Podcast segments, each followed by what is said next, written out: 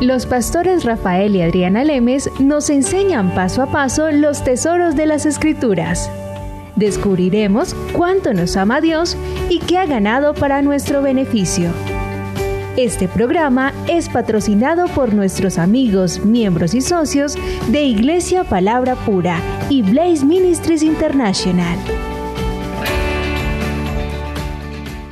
Hola, bienvenidos al programa de Blaze Ministries International con Adriana y con Rafael. Y antes de empezar el programa de hoy, les quiero recordar nuestra página web donde pueden obtener gratuitamente todos los programas y bajarlos a tu MP3 o bajarlos a tu teléfono para que puedas escucharlos cuando quieras y donde quieras y puedas seguir estudiando y creciendo en el conocimiento de la palabra. También puedes obtener ciertos artículos que hemos estado subiendo a la página web que los puedes imprimir y los puedes leer a tu comodidad, como también puedes ir a la parte de devocionales y, e inscribirte si aquellas personas que no se hayan inscrito para que recibas en tu correo en tu correo electrónico diariamente una palabra pequeña pero bien concisa para que puedas meditar en ella durante el día. Sí, Rafael, una palabra para meditar diariamente. Si recordamos la historia del maná, cuando caía maná, eh, cuando estaba el pueblo de Israel en el desierto, decía que diariamente caía maná. El maná representa a Jesús. Jesús nos dice la Biblia que es la palabra. La palabra. Nosotros debemos alimentarnos diariamente de la palabra de Dios. Uno deja de comer, y ahora que vamos a hablar del ayuno, uno deja de comer y el cuerpo se, se resiste y el cuerpo no le gusta cuando el uno cuerpo deja de te comer. habla. Exactamente. Ahora imagínate el espíritu, que no le damos la comida necesaria de la palabra.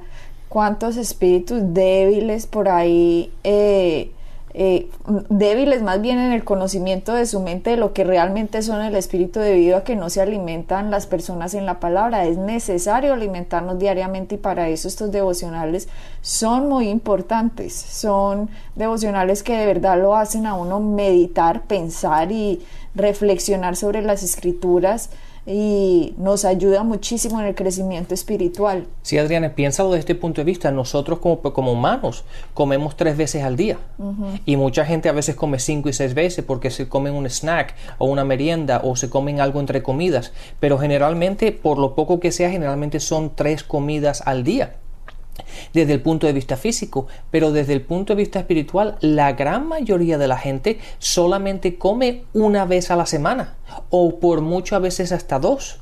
Pero imagínate eso, cómo alimentamos, nosotros somos espíritu, nuestra esencia es espíritu, pero alimentamos más a la carne que a nuestro espíritu. Terrible. Y vivimos en un mundo espiritual y las, nuestras peleas son peleas espirituales. Por lo tanto, tenemos que estar fortalecidos, tenemos que saber cómo atacar y cómo vivir en este mundo espiritual. Y lamentablemente, la gran mayoría de cristianos, en vez de alimentar el espíritu cinco y seis veces al día, lo hacen en la carne tres veces al día o cuatro veces al día y espiritualmente se alimentan solamente mucha la gran mayoría de la gente es triste decir esto pero la gran mayoría de la gente solamente va a la iglesia 45 minutos una hora una vez, una vez a la semana.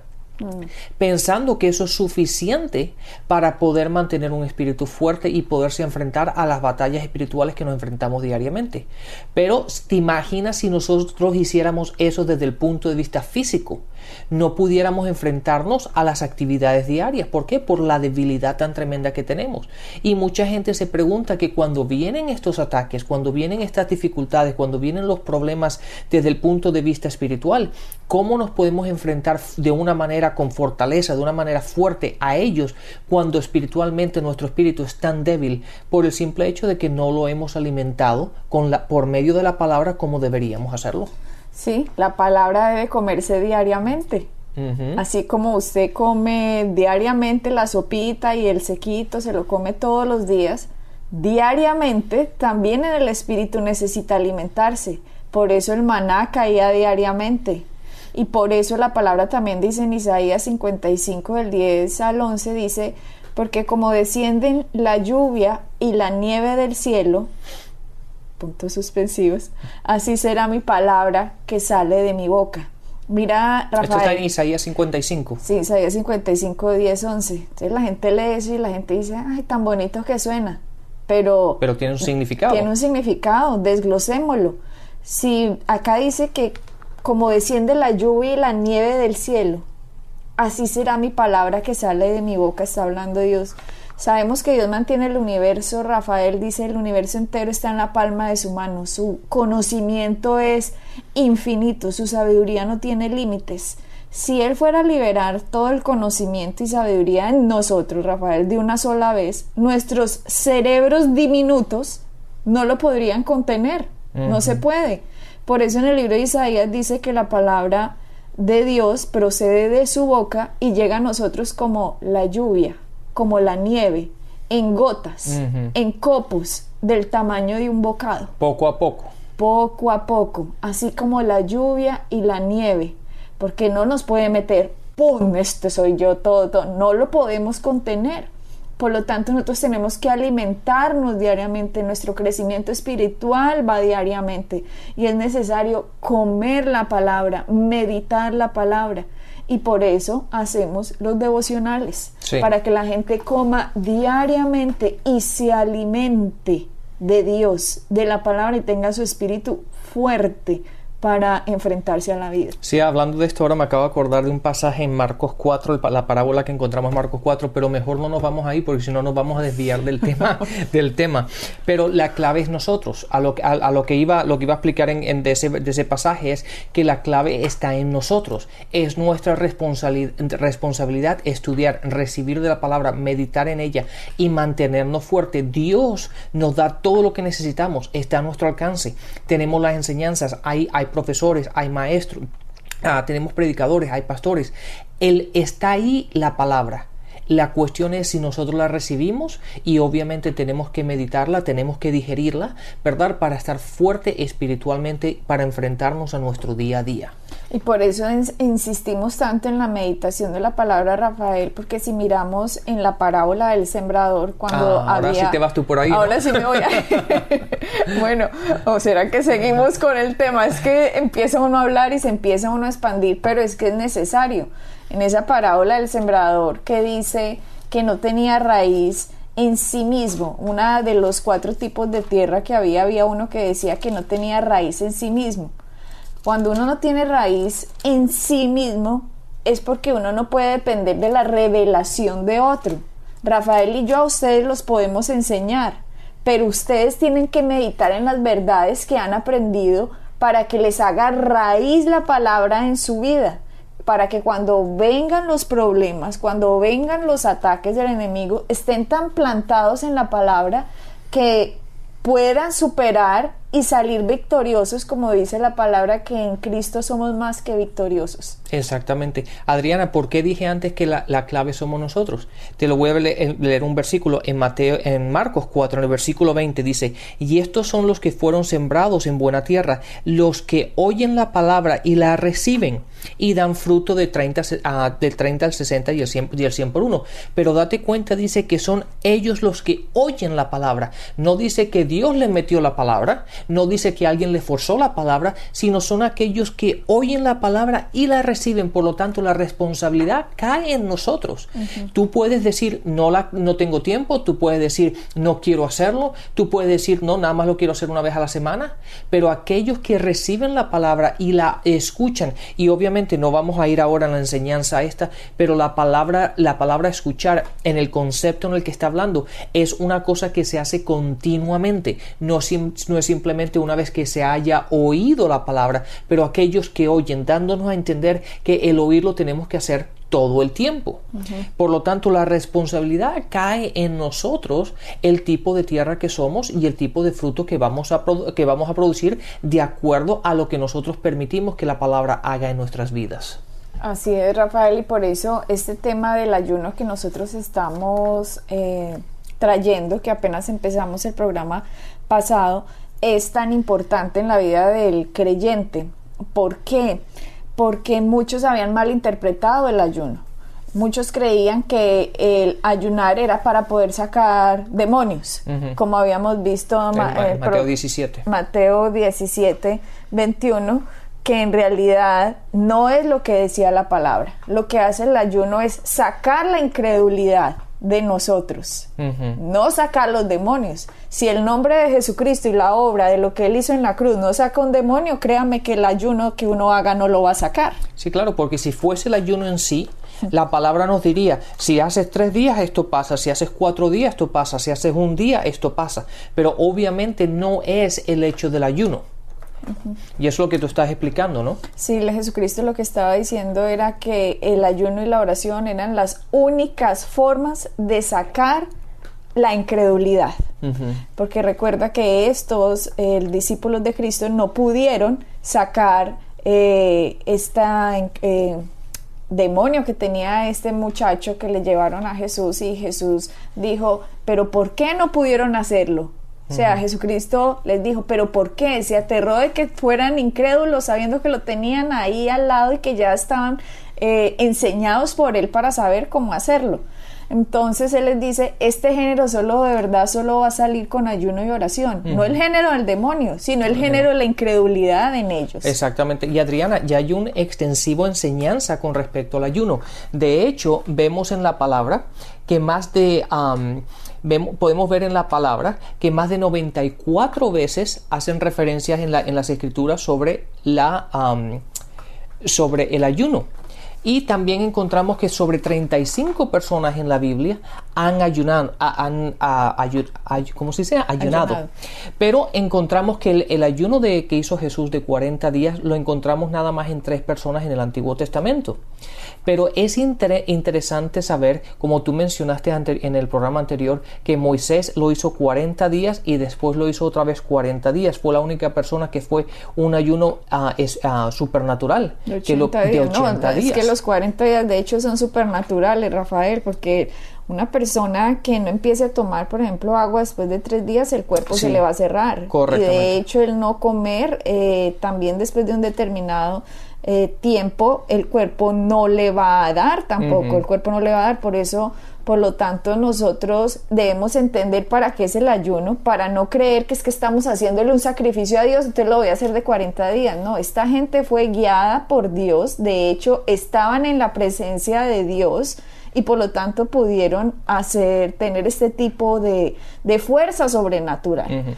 Pero lo que estamos nosotros, em, eh, Rafael, hablando en el caso del ayuno, es debido a que nosotros somos tres partes y la gente debe hacer caso de esas enseñanzas que hicimos de espíritu, alma y cuerpo para que entiendan muy bien de lo que estamos hablando. Cuando nosotros eh, no habíamos nacido de nuevo, y de hecho mucha gente después de nacer de nuevo, sus mentes, su cuerpo siempre es lo que les habla y les dicta absolutamente todo, lo sensorial, los sentidos. Nosotros somos tres partes, somos espíritu, somos alma y tenemos un cuerpo. Y siempre el cuerpo ha dictado al hombre qué hacer, cómo hacerlo, cuándo hacerlo, porque quiere hacer. Exactamente, y la, gente no se ha dado cuenta que la, que la, carne, el cuerpo, tiene una voz. La razón es porque han vivido en, el, en, este mundo natural tanto tiempo y han sido entrenados a este mundo natural que, que, reaccionan de acuerdo a él sin darse cuenta. Pero el cuerpo tiene una voz o la carne tiene su voz. Y de la manera más fácil como lo estamos viendo es por medio del ayuno. Deja de comer dos días y vas a ver cómo la carne empieza a gritar. Se empieza a decirle, tengo hambre, me duele la cabeza, me voy a morir de hambre, eh, ¿qué me está haciendo? Me le empieza a sonar el estómago, le empieza a hacer ruidos, ¿por qué? Porque el cuerpo está acostumbrado a, que él tiene una voz y que a la voz que cuando él habla se le responde. Exactamente. Y siempre ha sido así, de hecho nuestra mente está adiestrada para responder a la voz de la carne. Si la carne tiene un deseo, la mente simplemente busca la vida, la vía necesaria para suplirle el deseo a la carne, ya sea cualquier tipo de deseo. Por lo tanto, la realidad que ha ocurrido cuando nosotros nacimos de nuevo eso sucedió fue en nuestro espíritu, que fuimos hechos la justicia de Dios, que nosotros fuimos santificados, que fuimos lavados por la sangre del Cordero, que ahora somos el templo del Espíritu Santo. Una cantidad de cosas que nos dice la palabra acerca de lo que pasa en un creyente cuando nace de nuevo debido a la obra de lo que Jesucristo hizo en la cruz derramando su sangre y dando su cuerpo siendo muerto y después resucitado, el que lo confiesa ahora tiene una cantidad de beneficios y maravillas y bendiciones dentro de él, pero el alma no, los pensamientos no están entrenados a creer lo que pasó en el espíritu, los pensamientos están entrenados a hacerle caso a lo que la carne diga cuando ella diga y como ella diga. Claro, entonces lo que me está diciendo Adriana es que cuando uno nace de nuevo, el espíritu es el que cambia. El espíritu es el que nace nuevo, el espíritu es el que obtiene todas estas cosas, pero obviamente tu forma de pensar sigue exactamente igual, tu forma de hacer sigue, sigue, siendo exactamente igual, por lo tanto la carne sigue dictando. Y tú obviamente sigues obedeciendo. ¿Por qué? Porque el espíritu aún no ha sido entrenado, si lo podemos decir así, para que sea el fuerte, porque la carne es, o tu cuerpo es el que, es el que ha estado reinando básicamente en tu vida. ¿Es más o menos lo que me quieres decir con eso? Sí, mira, por ejemplo, estos discípulos, cuando le trajeron a este joven endemoniado, tuvo que haber sido muy fuerte la reacción de o la acción de este endemoniado o como un loco me lo imagino gritando o tirándose en el piso yo qué voy a hacer que causó en los discípulos como cierto tipo de incredulidad de decir uy nosotros no vamos a poder hacer algo con este de pronto si tuviera un dolorcito de cabeza como que de pronto sí podría orar por él o, una gripita. Pero este tipo ya de cosa tan grande eh, ya requiere algo más. ya requiere como algo más. Y no lo pudieron sacar por la incredulidad, no porque no tuvieran la autoridad ya dada por Jesucristo de sacar los demonios. A pesar de que Jesucristo ya les había dado una palabra, de que les había dado autoridad a ellos para, para sacar demonios, ellos vieron más grande el problema que la palabra dada por Cristo.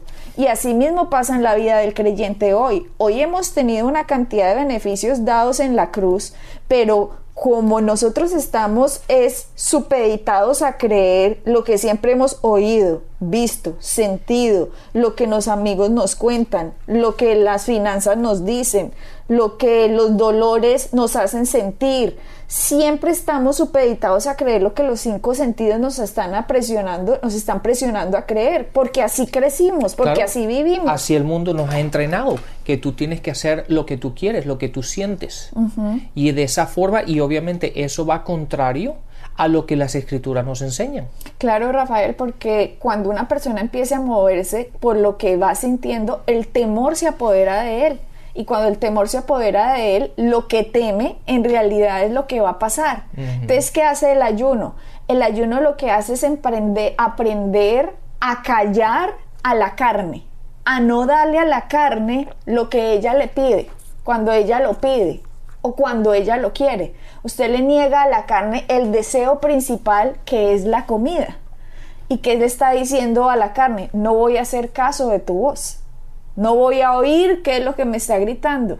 Me voy a dedicar ahora es a meditar en la palabra, estudiar la palabra y no hacer caso de la voz de la carne.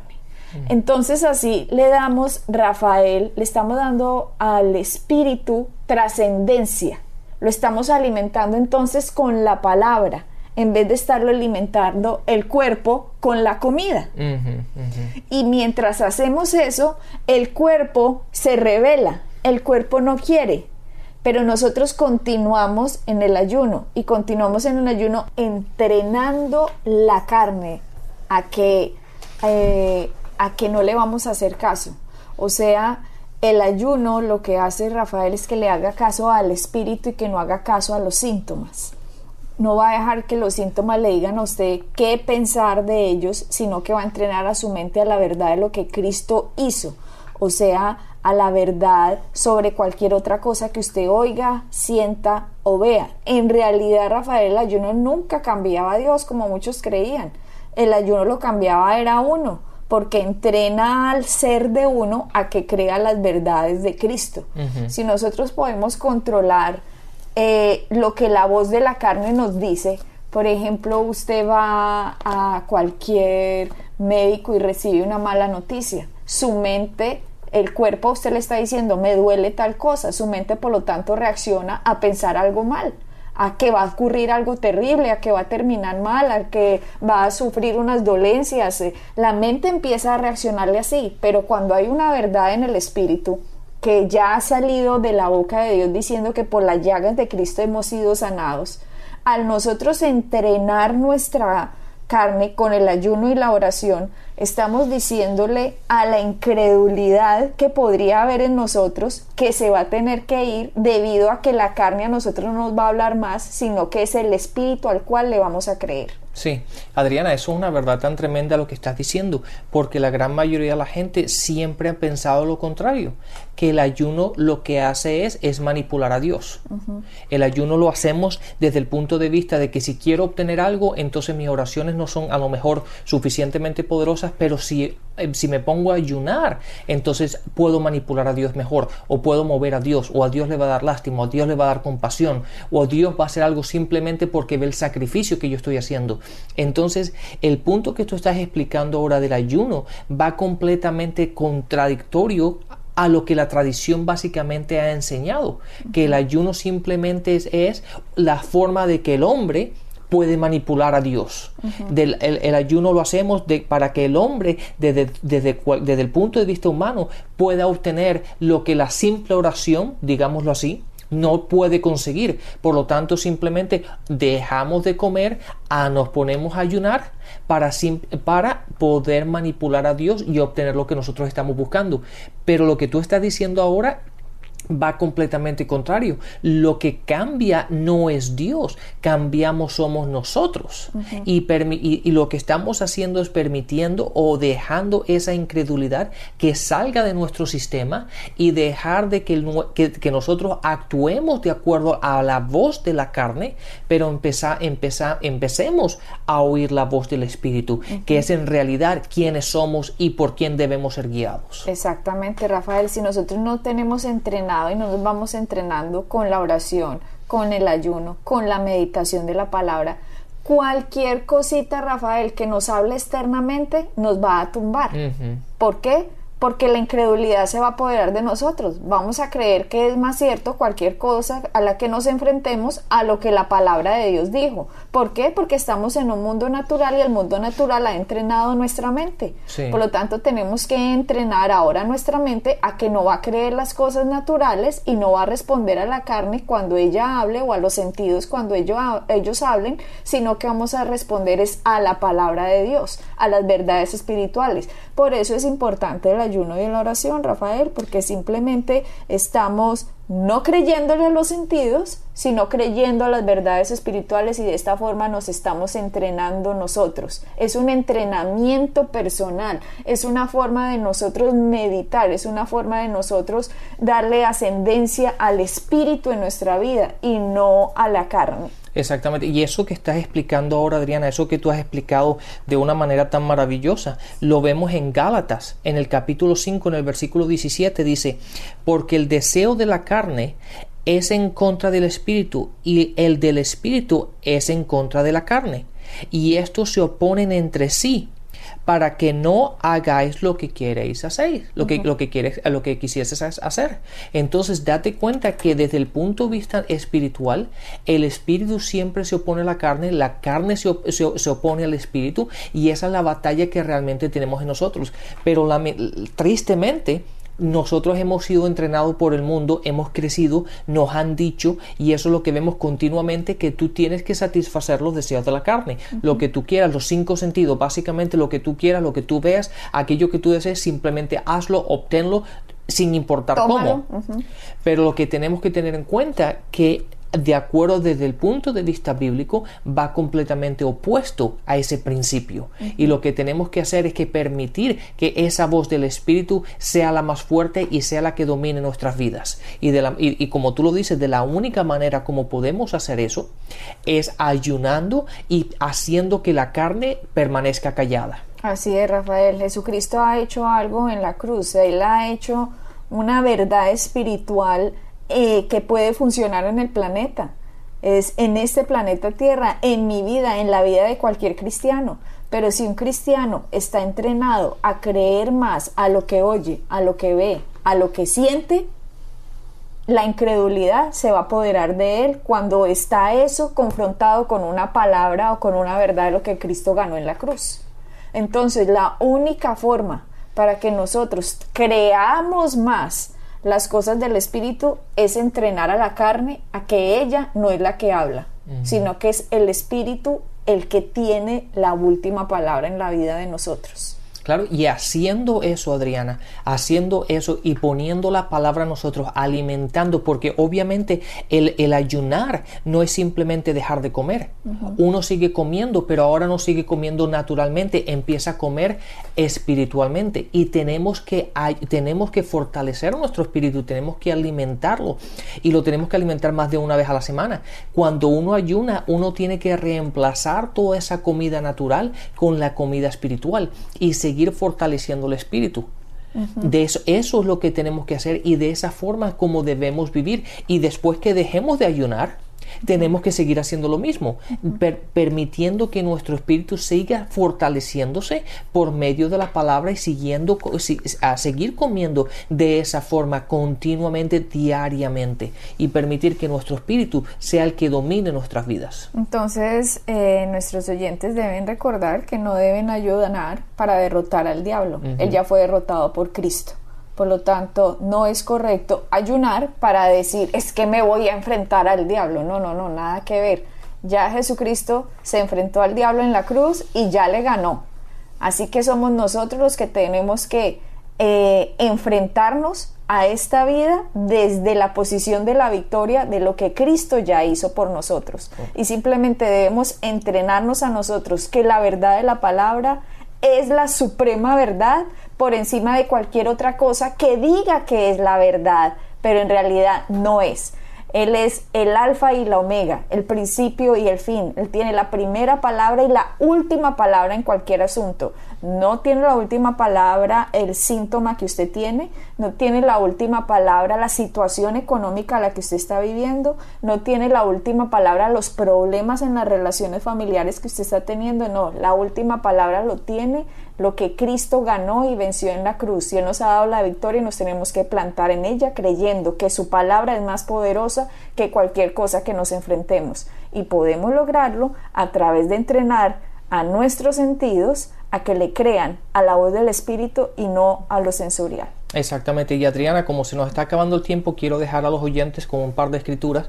Si quieren seguir estudiando y deberían seguir estudiando sobre este tema, hay dos pasajes, uno en el Antiguo Testamento y uno en el Nuevo Testamento, que hablan sobre, sobre el ayuno y enseñan sobre ello.